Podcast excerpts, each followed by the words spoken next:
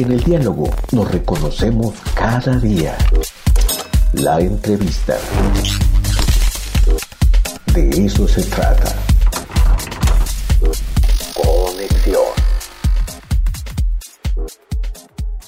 Regresamos, estamos en el de eso se trata completamente en vivo desde el edificio Carolino y se encuentra con nosotros María Guadalupe Macías. Ella es estudiante del posgrado en sociología. Y bueno, pues empiezan las actividades eh, en torno al Día Internacional de la Mujer. Y eh, precisamente María Guadalupe nos tiene un evento que pues es eh, organizado por distintos entes universitarios, el instituto, este, economía, varios colectivos, ¿no? Bueno, me estás poniendo una cara como que de no, pero bueno, no importa. Este, María, invítanos, por favor. Sí. claro que sí. Bueno, no, no es que no, lo que me refiero, lo que mis ojos decían, es que no es pues un evento institucional, sino es un evento en el que nos hemos autoconvocado como universitarias. Bueno. Entonces, bueno, pues nada más para poner ahí un poco en contexto, como todo el mundo sabe, o mucha gente seguramente sabe, el 8 de marzo se conmemora el Día Internacional de la, de la Mujer Trabajadora, de las mujeres, eh, que bueno, eh, muchas veces nos dicen que sí felicidades y no sé qué, y bueno, más bien hay que recordar que es un día de conmemoración de lucha de, de las mujeres en diferentes contextos. Y que bueno, eh, vamos a hacerle de una vez esa, esa parte de la, de la publicidad que tenemos, estamos eh, convocándonos a una marcha de mujeres, mujeres articuladas de Puebla, de diferentes colectivos, nos estamos convocando, autoconvocando a la marcha para el día 8 de marzo. Es algo muy interesante aquí, es que pues nos hemos articulado y eh, tenemos una salida eh, digo, saldríamos el día 8, el domingo 8 a las 3 de la tarde del Mercado Hidalgo y de la Fiscalía. Vamos a salir varias colectivas de eh, mujeres feministas y eh, nos vamos a reunir después en el, en el Zócalo. Va a haber actividades en el Zócalo el día 8 de marzo desde la mañana, desde las 8 de la mañana, 8, 10 de la mañana, 11 y media, 2 y media, perdón, doce y media, después es la marcha y después de la marcha también vamos a quedarnos ahí un rato en el Zócalo. Eh, y bueno, como sabemos, el también algunas personas han de haber escuchado, pues hay ya desde hace varios años, desde hace dos años por lo menos, en, en Latinoamérica se han convocado a la huelga de mujeres. Acá en México más o menos he escuchado y parece que este año ha tenido más, más resonancia, más, más contundencia este llamado a la huelga, al paro. Eh, y bueno, eh, nos parece muy importante, eh, bueno, más bien, eh, la huelga se está convocando, el paro de mujeres se está convocando para el día 9, pues porque toca lunes, ¿no? porque el domingo de por sí la mayoría no trabajamos, aunque hay muchas mujeres que seguramente trabajan. Y como sabemos, el trabajo de cuidados y los trabajos domésticos y de reproducción de la vida, pues esos no paran, ¿no? Y eso es lo que también queremos, pues, visibilizar con este paro de mujeres. Entonces hemos escrito un breve texto que les, eh, si me dan chance de leerles. Por favor, adelante. Para convocar a eh, parar, pero no inmovilizarnos Hemos visto como hay algunas convocatorias de parte de eh, muchas instituciones en el país en el que sí se nos convoca a parar, pero sobre pero quedarnos en nuestras casas, como hacernos cargos solas de todos estos trabajos o de nuestros dolores o de lo que tengamos y nosotras estamos haciendo un llamado como mujeres autoconvocadas para parar pero no inmovilizarnos. Entonces dice así nuestro texto. Paramos pero no nos inmovilizamos, 9 de marzo. Paramos porque estamos hartas de las múltiples violencias que sufrimos sobre nuestros cuerpos, pero no nos inmovilizamos, enfrentamos nuestros miedos juntas y nos autocuidamos. Paramos porque estamos cansadas de la invisibilización del trabajo doméstico y del cuidado, pero no nos inmovilizamos y gestionamos el cuidado colectivamente. Paramos para detener el flujo del capital, pero no nos inmovilizamos y nos reapropiamos de la universidad pública libre y gratuita. Paramos porque no soportaremos más los acosos y el silencio cómplice que sufrimos en la universidad, pero no nos inmovilizamos y vivimos nuestros cuerpos libremente. Paramos porque no queremos heredar nuestros miedos a los niños y las niñas, pero no nos inmovilizamos y construimos espacios donde aprendemos a vivir en libertad. Paramos porque el lugar de víctima nos asfixia y nos movilizamos juntas, alegres y rebeldes. Entonces nos autoconvocamos, estudiantes, trabajadoras, madres, hijas, abuelas, tías, primas, comadres y vecinas, todas mujeres, todas diversas, a una reunión preparativa para el, eh, un paro lúdico y festivo el próximo 9 de marzo. Esta reunión preparatoria, que es a la que les vengo a convocar esta tarde, eh, será el día miércoles 4 de marzo, es decir, pasado mañana a las 4 de la tarde. Creemos que es una buena hora porque es posible que muchas trabajadoras también estén saliendo, algunas trabajadoras de la universidad.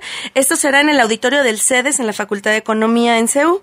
Y bueno, la, la idea es que podamos traer ideas para organizar este paro lúdico y festivo de la manera en la que nosotras queramos. Queremos proponernos talleres, queremos proponer formas de, de podernos movilizar para allá, por ejemplo, en, en bicicleta juntas, eh, para así parar, para dejar de utilizar, eh, bueno, el llamado es, ¿no? Dejar de pues parar. ¿eh? entonces tal vez no utilizar el transporte público, pero cómo vamos a llegar juntas para allá, etcétera, ¿no? Entonces, eh, este es el llamado a parar, pero no inmovilizarnos y a, a convocarnos este miércoles 4 en el CEDES de la Facultad de Economía a las 4 de la tarde para poder organizar esta actividad. Quien siente el llamado, de las compañeras y eh, pues eso, parar el día lunes. Bueno, nada más una anotación es que este evento es una iniciativa de y para mujeres que los compañeros varones les invitamos a autoorganizarse de la manera en que lo que ustedes quieran. Nosotros, nosotras, perdón, no les vamos a decir cómo, pero que este es un evento para mujeres, que hay muchas maneras de pues de solidarizarse con el paro si somos eh, si estamos en un puesto directivo, si somos jefes de, algunas mujeres o jefas. Hay muchas maneras, pero que este es un evento pues de y para mujeres, mujeres diversas, ¿no? Claro. y, eso incluye también a la prensa, eh, que hay que subrayarlo, porque, eh, fíjate, a mí me llamó mucho la atención que, por ejemplo, uno de los reclamos de los colectivos feministas en la Ciudad de México fue dirigido hacia el diario Reforma. Y exigió que se creara eh, la fuente especial para el tema de género. Y por parte de una periodista, una mujer periodista, ¿no? Lo cual pues, de inmediato reaccionó el diario, pero eso es importante porque finalmente eh, hay una lógica, hay una atmósfera que a veces los hombres este, nos cuesta mucho trabajo este, entender, ¿no? Y que este, se exigen ciertas circunstancias, es decir, que no esté hombre alguno. ¿No? En ese tipo de manifestaciones. Y el diario, pues, eh, pues reaccionó bien, creó la fuente. Y así es como se están yendo transformando poco a poco las cosas, ¿no? A lo mejor de manera este, en lo micro, pero es interesante ver cómo sí está teniendo un impacto ahí eh, eh, tremendo en distintos sectores. Ahora, cité también invité de la manera más atenta a mi queridísima amiga Elba Rivera, pues para entrar un poco en la discusión. Vamos a discutir qué te parece, este, María Guadalupe, en torno a este tema. Y quisiera yo empezar con un artículo que pues, realmente sí eso fue un balde de agua fría de Sabina Berman. No sé si lo leyeron el día de ayer en, en el Universal. ¿No lo leyeron? De cómo un hombre bueno hace el mal a las mujeres un artículo bien, bien interesante. Dice, jamás le ha pegado a una mujer, menos ha matado a alguna. Ni de lejos es ese tipo de salvaje. Al contrario, yo respeto la causa de las mujeres, dice hinchando el pecho el héroe de nuestro relato. Su lucha por la igualdad me parece justa. Pero respeta esa causa de lejos, como si sucediera en un planeta vecino, en Venus. Cuando era niño, su padre le explicó la diferencia entre las mujeres y los hombres. Lo puso ante las puertas de los cuartos de baño. Por la puerta donde hay un dibujo de una bailarina de ballet, nunca entres, le dijo. Nunca por la puerta donde hay eh, unos bigotes, sí. Eh, de ahí que en sus 55 años de vida, nuestro héroe no ha leído un solo libro sobre feminismo no se ha metido en ese asunto de mujeres. Vaya, tampoco ha leído un artículo sobre el tema. Cuando ve alguno en el periódico, respetuosamente cambia la mirada a otro artículo. Lo, lo dicho, explica, sé que no debo de entrar ahí. Es verdad, tiene amigos que son violentos con las mujeres, con sus parejas o sus hijas o sus empleadas. Las callan bruscamente, las llaman tontas o ineptas o aluden a su cuerpo, las llaman feas, brujas o hacen bromas sobre las viejas.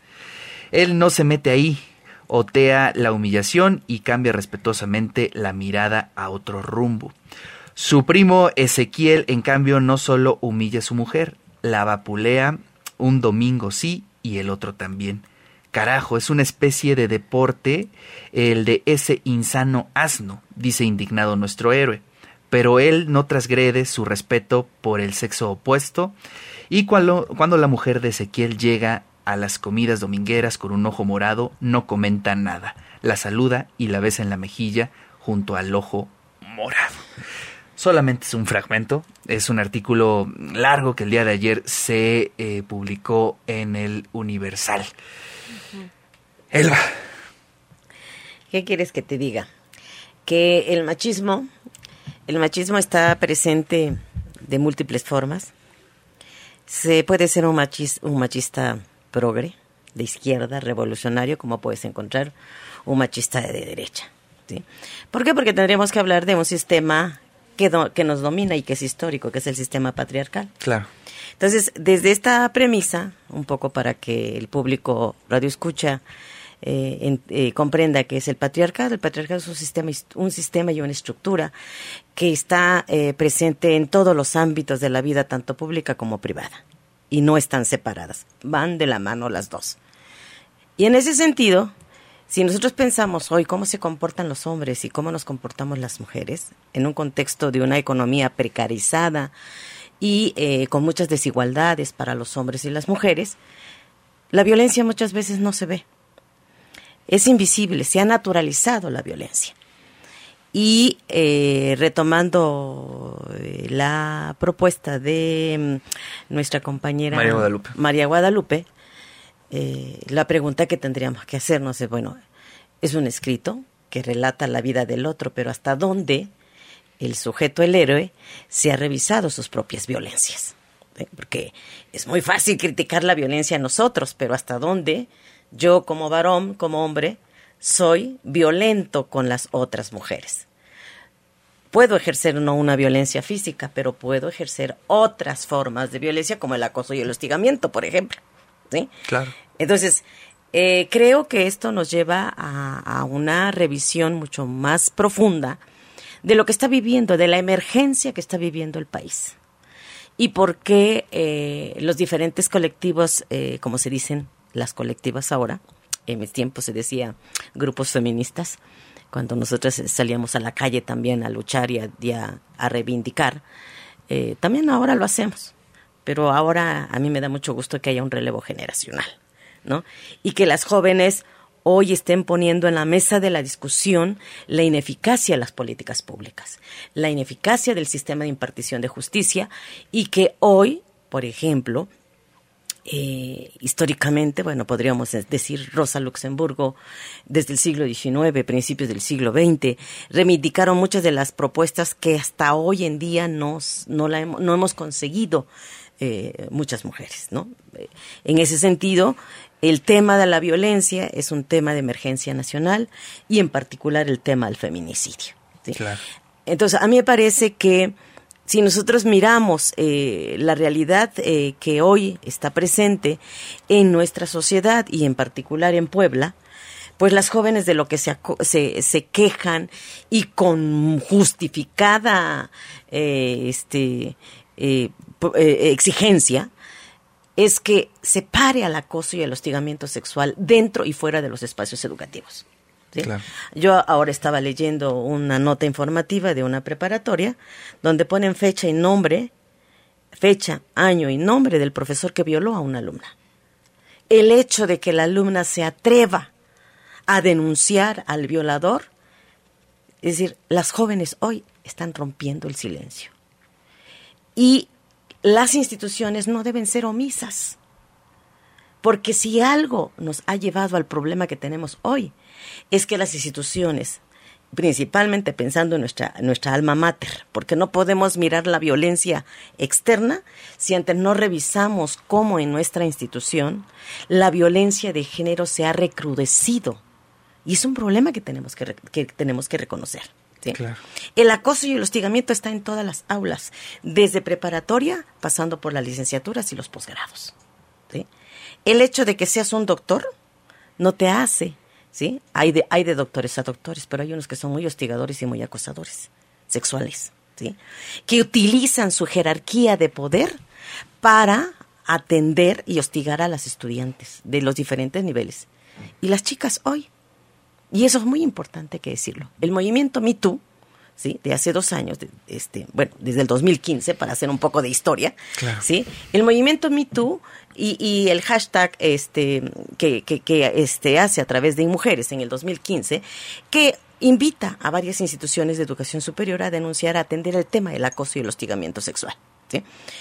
En esa, en esa propuesta, pues participa la UNAM como universidad pública, la UDG, participan otras tres instituciones privadas de educación superior, y resulta que los protocolos no salen, no se aprueban.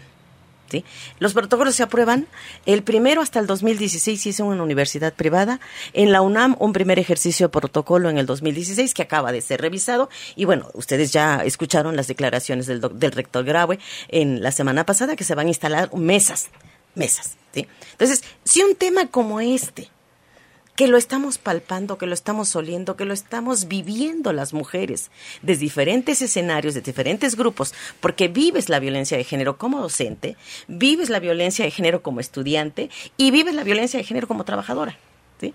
Entonces, si ya se está em, trabajando estos, estos, estos espacios, ¿sí? ¿qué se necesita como institución? Dar prontitud, seguimiento y no ser omisa e impune como el resto del aparato judicial y como el resto de las instituciones gubernamentales para atender. Esta bomba nos está explotando, nos explotó ya. ¿sí? Eh, yo recuerdo, y qué bueno que tienes ahí ese libro, porque ese libro es el resultado de un foro del 2016. ¿sí? Y ahí ya hay con datos precisos investigaciones de cómo eh, las y los jóvenes están viviendo las inequidades de género en la universidad y hay propuestas muy concretas. Ese libro se publicó hace tres años. Sí. ¿sí?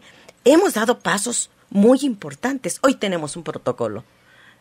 Nos faltan muchos pasos que dar. El de igualdad sustantiva. Sí, tenemos un protocolo. ¿Sí? Pero ¿qué necesitamos? Difundir ese protocolo, que las jóvenes y los jóvenes conozcan a qué tienen derecho, cuáles son nuestras responsabilidades, pero sobre todo, ¿sí? ¿A qué nos comprometemos como estudiantes, como comunidad universitaria? ¿sí? Eso es lo que nos compete dentro de casa. Ahora, si hacemos este vínculo con lo que pasa con la sociedad civil, con lo que están demandando las colectivas feministas hoy en día, ¿sí? ¿Por qué las mujeres hemos construido nuestros propios espacios, ¿sí? Es porque precisamente la lucha feminista, desde sus más diferentes corrientes, ¿sí? Lo, ha reivindicado que las mujeres debemos de tener eh, ciertas, ciertas condiciones y ciertos eh, eh, derechos que nos permitan vivir en libertad y libres de violencia. Como se dijo anteriormente, y lo dijo nuestra compañera, ella seguramente desde, la, desde, desde su ser joven este, tiene otras inquietudes y otras manifestaciones como el resto de las jóvenes de nuestro país, ¿sí? que hoy afortunadamente han despertado y han, han decidido no guardar más silencio, romper el silencio, romper el miedo a decir lo que nos está pasando. Y eh, yo voy a relacionar esto del 8 de marzo, que es un movimiento internacional. ¿Sí? Es un movimiento internacional en donde el feminismo se cohesiona desde sus diferentes perspectivas. Cada país, cada ciudad, en el caso concreto de, del nuestro, organiza diferentes actividades, ¿sí? Independientemente de las actividades institucionalizadas. ¿Sí? Porque las instituciones, las secretarías, las, las, los, eh, organizan eventos ad hoc para esto. Sin embargo, a la par también hay una doble militancia dentro del feminismo. ¿sí? No todo es activismo, también hay eh, feminismo académico, hay quienes hacen eh, feminismo académico y hacen militancia también, hay quienes se dedican directamente al activismo y todas las manifestaciones son tan válidas y legítimas, ¿sí? Las expresiones. Yo he escuchado muchas críticas, por ejemplo, ¿sí? De ciertos sectores eh, progresistas, para no ponerle etiquetas. partido. Partido, ¿sí? Que no están de acuerdo con que las chicas este, eh, rayen el patrimonio. Yo me pregunto, ¿importa más un edificio que la vida de las mujeres que han sido asesinadas? ¿Sí? Ahora, si nos volvemos muy patrimonialistas, yo les diría, los edificios se construyen por tiempos políticos. La vida de las mujeres, la violencia ha estado presente en todos los tiempos políticos. ¿sí? Sí, Entonces, creo que nos debe de preocupar estas transformaciones de orden jurídico que ya están, pero que no operan. ¿Dónde está el talón de Aquiles del tema de la violencia? en los ministerios públicos, en cómo se elabora una denuncia, en cómo se lleva a cabo el seguimiento. Y te lo digo porque, bueno, desde el grupo de la alerta de género, pues me ha tocado ver la otra cara. Claro, claro. La otra cara de, eh, del tema de la violencia y del feminicidio que vivimos en este, en, esta, en este estado. No por algo, digo, el año pasado se decretó la alerta de género en esto. ¿Y qué se ha hecho? Independientemente del partido que gobierne, independientemente de la ideología, el tema de las mujeres debe ser un tema prioritario. Y sin embargo no se atiende como tal. Entonces, no nos vengan a decir, ahora con justa razón, de que ahora nosotras las mujeres somos violentas. ¿Sí? Claro. Nos han dejado un recurso de la denuncia. Nos ha dejado un recurso de la protesta. ¿Sí? ¿Cómo te haces visible ante tanta violencia que ejercen en el cuerpo femenino y en esto que dice Rita Segato, la pedagogía de la crueldad? ¿Sí? Esto no es de ahora, es histórico. María Guadalupe.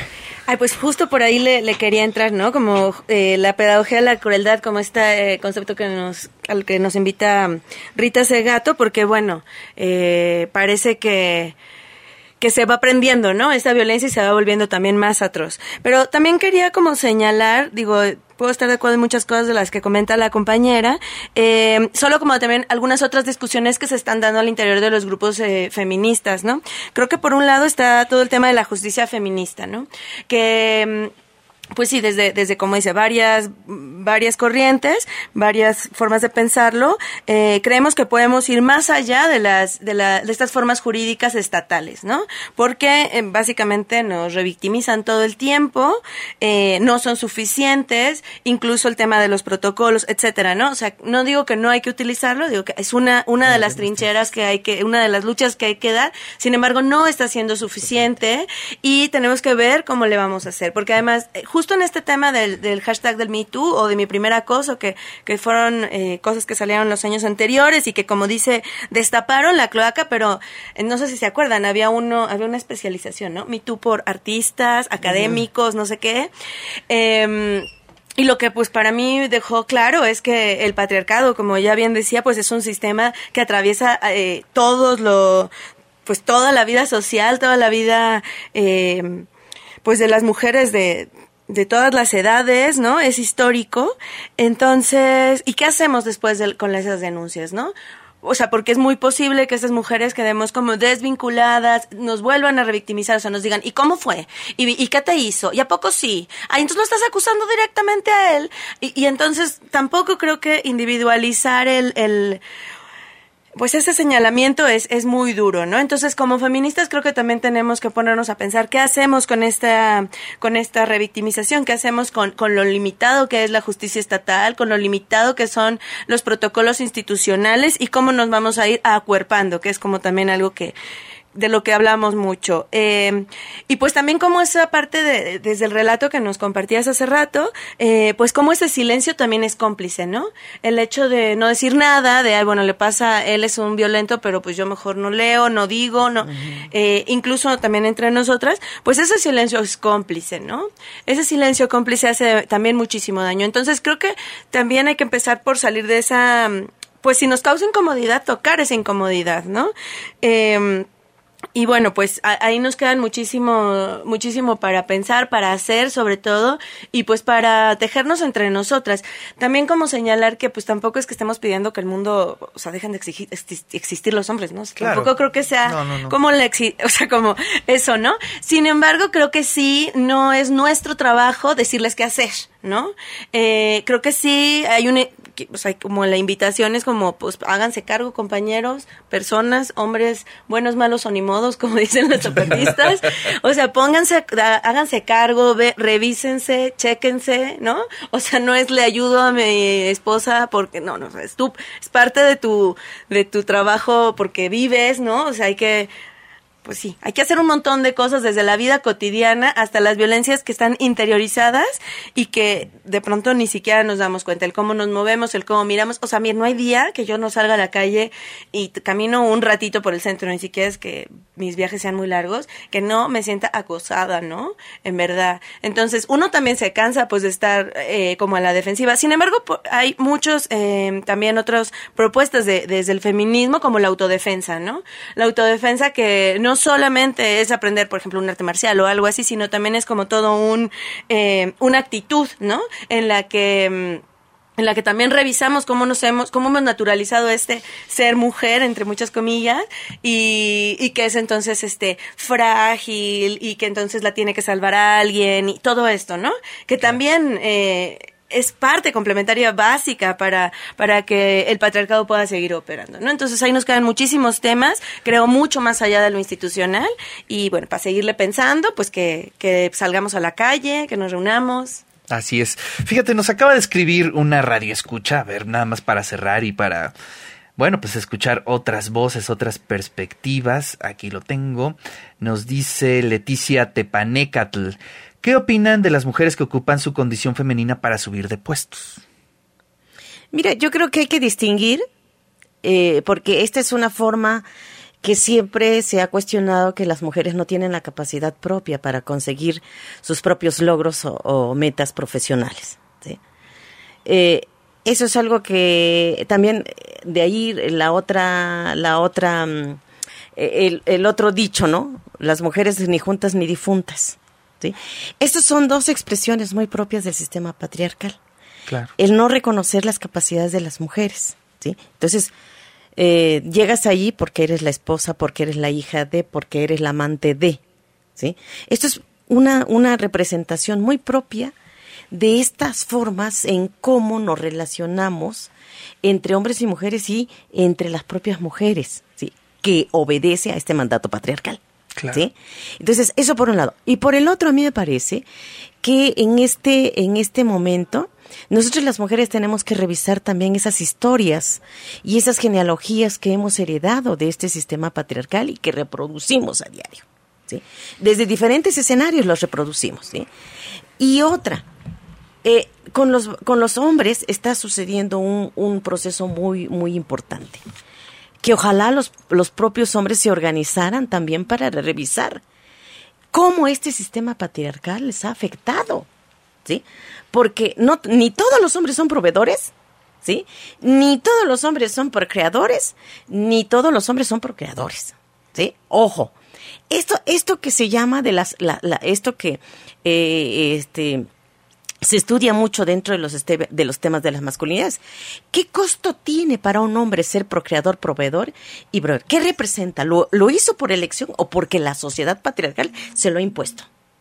Claro. Entonces, ahí eh, eh, eh, un hombre que no cumple estas, estas tres características, pero sobre todo, volviendo al texto de Rita Segato, ¿sí? Cuando dice, un hombre que queda y cae en la precariedad, es más vulnerable a reproducir la violencia y la pedagogía de la crueldad. ¿sí? Porque ¿qué pasó con ese hombre que anteriormente reproducía un modelo ¿sí? de ser hombre y hoy tiene una esposa que a lo mejor gana, tiene trabajo y él no? que a lo mejor la mujer tiene eh, otro, otro contexto y otra sociedad y, y decide por sí. Y él ya no administra y entonces no está cumpliendo con esa función de ser el padre, el hombre procreador, protector. ¿Qué le pasa a un hombre que decide no ser padre? ¿Cómo lo cuestiona la propia sociedad, eh, el propio machismo? ¿Sí? Oye, es que en términos generales hay que desmontar socialmente todo, pues ¿no? Esa es este como nuestra principal labor desde los hombres, ¿no? Con el machismo que, que mamamos prácticamente, pero también este los matices en las formaciones de muchas eh, mujeres, de muchos hombres. Creo que es momento de cuestionarlo y pues reflexionar sobre lo que estamos haciendo en la cotidianidad, como tú lo dices, ¿no? Más allá de lo institucional, quizá. ¿Qué opinas?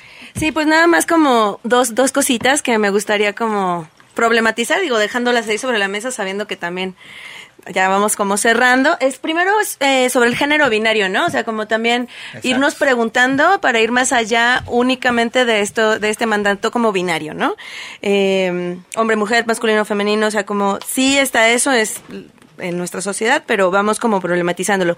Por un lado. Y por otro lado, está, hay una cosa que en el seminario de investigación permanente eh, en el que estamos ahí en el, en el posgrado, en el seminario de entramados comunitarios y formas de lo político, se ha empezado a nombrar como mediación patriarcal, que es como, como esta, estos mecanismos, o muchas veces una, un varón entre cada mujer, ¿no? Entonces, eh, incluso los espacios, eh, bueno, en las, en las que siempre hay alguien, un, un, varón o una mediación, un mecanismo que nos impide a las mujeres entonces conectar, digamos, de manera genuina o de manera política. Entonces, creo que justo estos espacios, eh, muchas veces feministas, pero no necesariamente, quiero decirlo. También hay otros espacios en los que entre mujeres coincidimos, que se, han, eh, se llaman, bueno, les han nombrado también como estos espacios entre mujeres. Y cómo politizamos desde estos espacios entre mujeres, eh, para no tener esta mediación patriarcal, para que no haya un hombre o un varón o una, o una mediación patriarcal entre cada mujer, ¿no?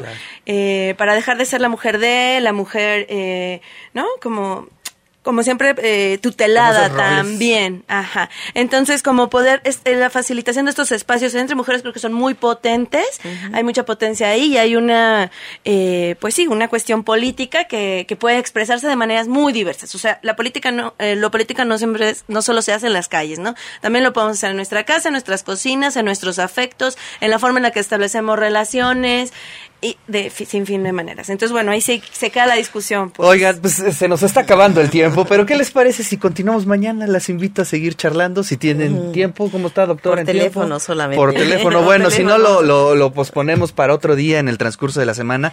Creo que el tema da para, muchos programas. Pero bueno, eh, los micrófonos están abiertos. Vamos a hacer las invitaciones para ver si nos quieren acompañar en otro día en la semana. Les agradezco muchísimo, en verdad, su presencia aquí en el De Eso Se Trata. Y bueno, pues ya está aquí con nosotros Erika Burgos. Queridísima Erika, ¿cómo estás? Es un gusto tenerte aquí en el De Eso Se Trata. Al contrario, el gusto todo mío. ¿Cómo estás? Bien, bien, bien. Pues a ver, cuéntanos qué traes en la agenda. Álgida, justo pensaba ahora que escuchaba sí, bastante álgida a estas interesantes mujeres hablando de estas problemáticas y en general todas las que estamos viviendo, cómo se vuelven importantes estos espacios de construcción de comunidad, ¿no? De cultura de paz, donde podamos empezarnos a involucrar de otra manera y relacionarnos de otra manera ante estos escenarios tan tan complejos que estamos viviendo. Y justo creo que es lo que está pasando en este eh, en esta sala de la lectura y la ciencia que hemos hecho en colaboración con el Instituto de Ciencias Sociales y Humanidades, en, este maravilloso complejo de la Casa del Libro, donde desde noviembre pues ya llevamos unos cuantos meses de trabajo, de trabajo que ha dado frutos eh, fantásticos. Y bueno, adelantando un poquito algunas cifras que seguramente el doctor Francisco les dará a conocer en su informe próximamente, pues hemos recibido en estos tres meses de trabajo ya aproximadamente a 1.500 personas que han participado en las distintas actividades que hemos programado. Eso nos tiene como muy contentos, muy entusiasmados y sobre todo claros en que este tipo de oferta cultural eh, hace falta hace falta para acercarla pues a todos los públicos, porque trabajamos con niños muy pequeñitos en el concepto de bebeteca que tú conoces bien, que hemos eh, ya desarrollado desde hace tiempo en la mediación lectora, con niños más grandes, con chavos, adolescentes. Tenemos de niños de 40 años también. De niños de 40 y de 80, porque hicimos nuestro círculo de lectura para adultos que ha tenido también por supuesto. Creo que esa es una idea increíble, no ser... Eh, porque siempre habíamos visto como eh, iniciativas para niños, ¿no? Iniciativas para jóvenes, iniciativas para ciencia. Pero bueno, cine, o sea, un lector es como un, alguien que le gusta comer bien, ¿no? Es decir, eh, a veces tienes ganas de unos taquitos, pero también una ensalada. Es decir, tienes chance o tienes el derecho de poderte alimentar de distintas formas, ¿no? Y creo que es una analogía interesante con el lector, muy interesante la que tú haces, fíjate, y te voy a decir por qué. Justo una preocupación muy central cuando nos imaginamos todo este proyecto que sabes hacemos en alianza también con Raúl Mújica, este astrónomo extraordinario, gran divulgador de la ciencia con quien hemos hecho una mancuerna extraordinaria. Pues bueno, fue pensar este nuevo proyecto porque venimos de muchas experiencias atrás, pero justo imaginando qué cosa podemos hacer donde realmente el fomento a la lectura y la divulgación científica se liguen como una misma cosa. Y creo que le vamos dando al clavo. Hoy hemos estado en este intento y hemos encontrado varios caminos. Y algo muy interesante que te quiero compartir que está sucediendo en este espacio es que además de la programación que cada mes hacemos para ofrecer talleres, actividades artísticas, círculos de lectura y demás actividades para el público en general, hemos arrancado ya, tuvimos este sábado pasado nuestra segunda sesión del Seminario Permanente de Formación y Profesionalización en Mediación Lectora y Divulgación Científica. O sea, sí, que estamos intentando crear un espacio de formación y profesionalización para todos aquellos interesados y aquellas interesadas en hacer mediación y divulgación y ha sido una cosa extraordinaria porque en el, grupo se ha conformado desde gente que está en preparatoria, hay un grupo de chicas de preparatoria que tiene un colectivo que se llama Leyendo Estrellas y hacen divulgación de ciencia, hasta doctores, maestros en ciencias y en distintos perfiles, ¿no? Quiero decir que hay una gama amplia de eh, personas que están participando en el seminario con mucho interés y justo en lo que pensamos fue cómo hacemos de la mediación lectora y la divulgación científica una tarea común. Y así Oye, Erika, vamos, vamos a hacer una pausita, ¿Sí? un segundito y regresamos contigo, ¿vale? Conciencia, soledad, dame también humanidad. Está inspirado, Rocco. Sí, y el video Maestros que motiven a sus alumnos a asistir a conciertos, a las obras de teatro, a ver a Continuamos. De cinco Continuamos con Erika. se trata. Así es. Carnalita Erika Burg. Carnalito Ricardo Carpas.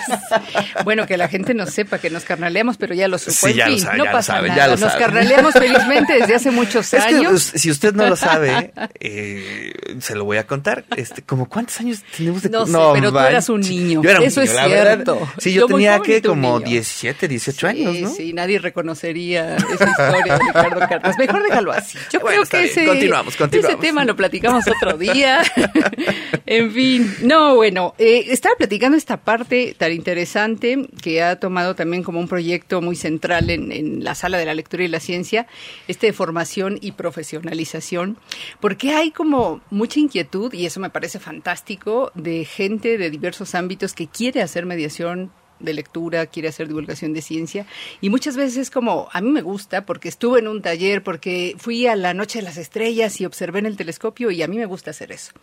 Y se lanza con toda la voluntad y vocación y por supuesto vamos aprendiendo en el camino. Y en esa preocupación dijimos, pues vamos a hacer un seminario y además permanente, vamos a encontrarnos a discutir, a dialogar, a ver modelos, formas, a crecer juntos y a ver eh, distintas miradas de cómo hacer esta labor, ¿no? Y bueno, hemos tenido una convocatoria fantástica. En la primera sesión llegaron casi 60 personas, entre chicos muy jóvenes de preparatoria y licenciatura de distintas carreras de la BOAP, pero también están llegando maestros, ¿no? Profesionistas eh, que están ya en activo en, en muchos espacios.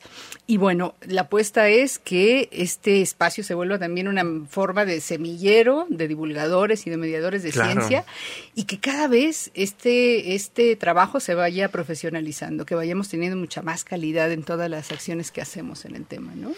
Muy bien. Pues bueno, pues eh, compartimos si quieres la información con todos los radioescuchas. Sí. Eh, está en la página web también, me imagino. ¿no? Exactamente. Facebook, búsquenos, yo les diría, porque es un programa extenso. Cada mes estamos publicando programa de actividades que va de talleres para distintos públicos. Tenemos los talleres de ciencia para niños todos los sábados. Este viernes próximo es particularmente interesante porque vamos a tener un taller con chiquitos que van entre 7 y 10 años. Si están un poco más chicos o más grandes no pasa nada. Pero vamos a hacer un taller que se llama Un librito interminable donde van a fabricar su propio libro. Ah, yo quiero ir a Es fantástico. Y bueno, claro, con toda esta intención de que también se animen a escribir, etcétera, este taller lo va a impartir la doctora Patricia Preciado de Lixi y Paloma Villalobos. Esa es una actividad que nos interesa mucho. Tenemos la presentación de un libro este mismo viernes, pero en fin, todo el tiempo estamos realizando actividades diversas. Unas son permanentes, suceden cada semana, otras son solo un fin de semana. Pero yo lo que les propondría es que se acerquen al lugar, que vengan a conocernos a la sala de la lectura y la ciencia en la Casa del Libro, que está en la 6 Oriente 203, pero también que busquen nuestro programa eh, mensual en Facebook, estamos como Una Casa de Palabras, en Instagram, Una Casa de Palabras, Twitter también, arroba casa-palabras, eh, o que nos escriban un correo a una casa de palabras arroba gmail.com y les mandamos por esos medios, o ahí pueden conocer toda nuestra programación que es bastante amplia. Muy bien, Erika, pues muchas gracias. Al contrario, gracias a ti. Chío, ya nos vamos. Ay, ya. Adiós, Chío. Ay, ya. Ay, ya. Qué bueno que acabó. Oye, sí, eh, te viste No, muy se mal. me eh. interpretó. Se me interpretó. Se dice, chin, ya, ni Chin, modo. qué tristeza. Bueno, muchas gracias a todos los radioescuchas. Angélica Chevalier, muchísimas gracias. Oscar Espinosa, muchísimas gracias. Alfredo Guerrero, muchísimas gracias. Mañana nos escuchamos en punto de las 13 horas. Esperen, esperen, esperen. Los ganadores. Rodrigo Mitchun. Michun, así será el apellido. Bueno, dice la... La, este. bueno, la productora que sí, Jorge García Conelli y Alejandra Ortiz Huerta. Pueden pasar por sus libros a partir de mañana a las 9 de la mañana.